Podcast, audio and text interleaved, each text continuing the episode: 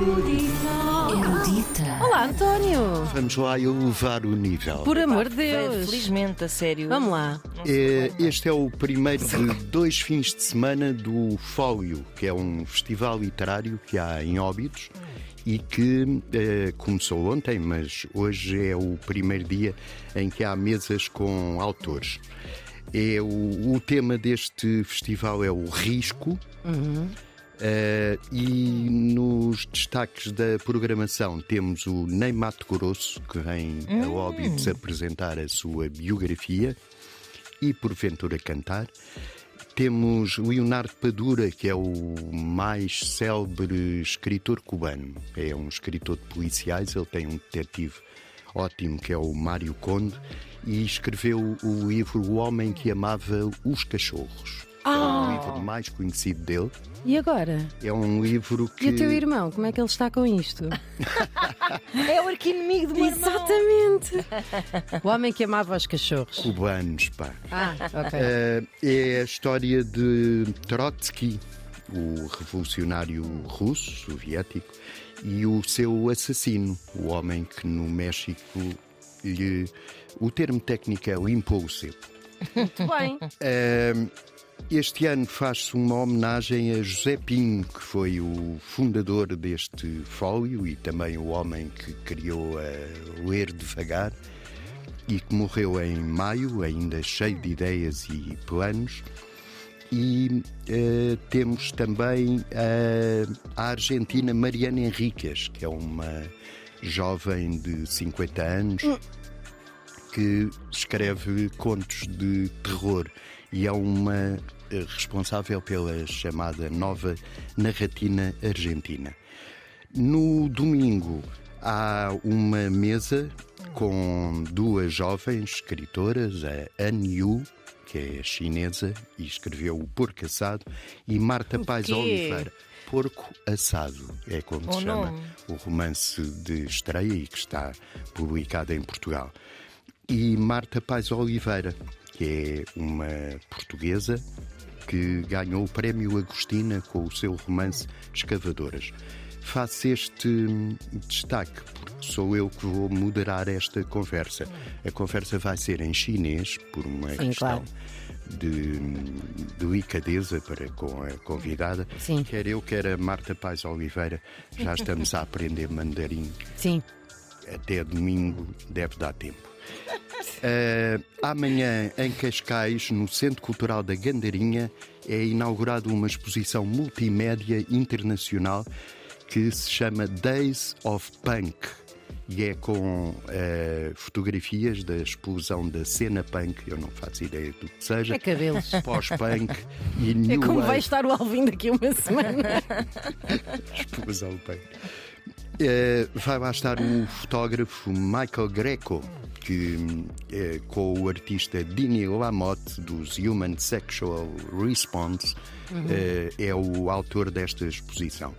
Tem fotografias sem filtros no auge da cena punk de conjuntos como os Clash, os Ramones, Dead Kennedys, Billy Idol. Billy Idol não é conjunto, é É um senhor. solista. É. Siouxsie and Banshees, é, é, é, etc. ok, os etc. Devem- também vão, sim. Os etc. estão sempre nestes Pois programas. é. Isso tem- só- é uma banda com muito sucesso. É tipo a Ivete Sangalo. Sim. De, de todos os acontecimentos. Exato, ela está sempre em todo lado. Moda Lisboa, tudo. Por acaso não está aqui, mas eh, se calhar não é punk. Esta exposição está no Centro Cultural da Gandarinha, que fica em Cascais. Agora, para, para hoje, temos um baile de dança de salão na Arrentela, que é uma freguesia do Seixal, que tem o Seixal Jazz a, a decorrer. A organização é da Associação Dance Step e tem, além deste baile de dança de salão, um workshop de autoestima. Para o fim de semana, Mas espera, eu quero saber mais sobre esse workshop de autoestima. Não podes dizer os módulos. os módulos do workshop Espero que sejam bons módulos, que eu já não tenho paciência para. Gosto de si e gosto de mim. Gosto de si, gosto de mim.